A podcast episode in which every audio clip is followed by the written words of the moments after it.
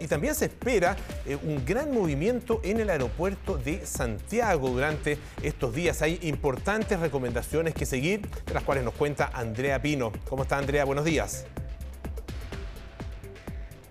Hola, ¿cómo están? Buenos días. Y le vamos a preguntar de inmediato al subgerente de comunicaciones de Nuevo Pudahuel estas recomendaciones. Se espera que solo en el mes de julio transiten por este lugar, el principal terminal aéreo de nuestro país, un millón y medio de personas.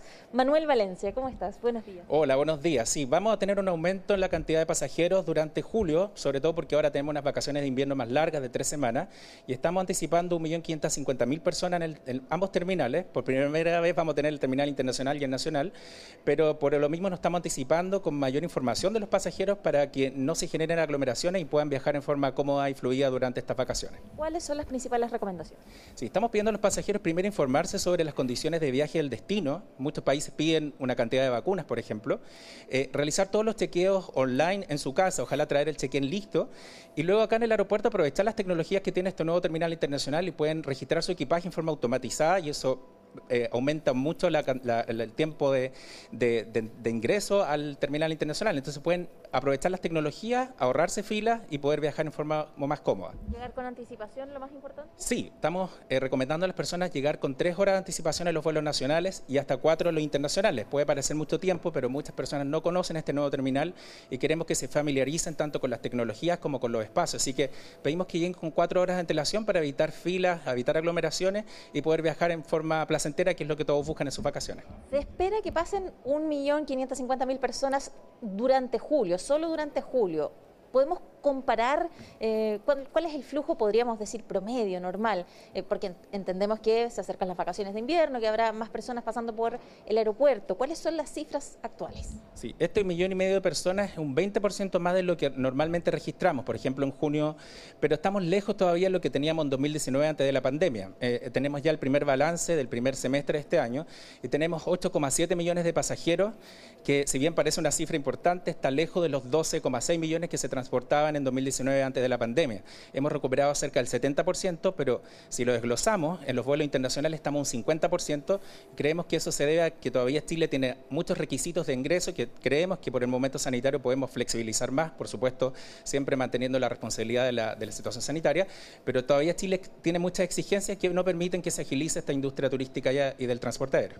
Manuel, hay preguntas en el estudio. Polo, te escuchamos. Gracias, Andrea. ¿Cómo está, Manuel? Muy buenos días. Le quería preguntar eh, sobre algo que es previo, ¿no es cierto? Que, es la llegada al aeropuerto, eh, la disponibilidad de eh, movilización y también la disponibilidad de estacionamientos para todas las personas que llegan ahí, que siempre es un, es un tema, ¿no es cierto?, ahí en Pudahuel.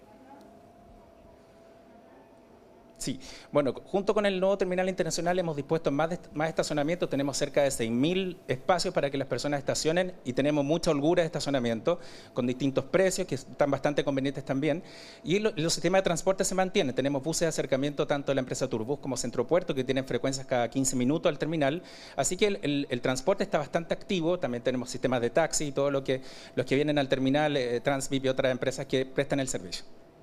Manuel, el, balance de, los cambios que ha tenido el, aeropuerto, eh, ¿cuál ha sido la recepción en general a todos los cambios que ha habido con este nuevo aeropuerto? Sí, ya hemos cumplido cerca de tres meses con el nuevo terminal internacional, que muchos no conocen porque se construyó eh, gran parte de este terminal durante la pandemia y muchos se han sorprendido al encontrarse con este nuevo edificio.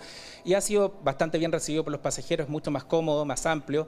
Tiene estas tecnologías que permiten agilizar los, procesos, por ejemplo, lo que contaba de autochequear el equipaje y poder uno mismo sacar la etiqueta y depositar su maleta.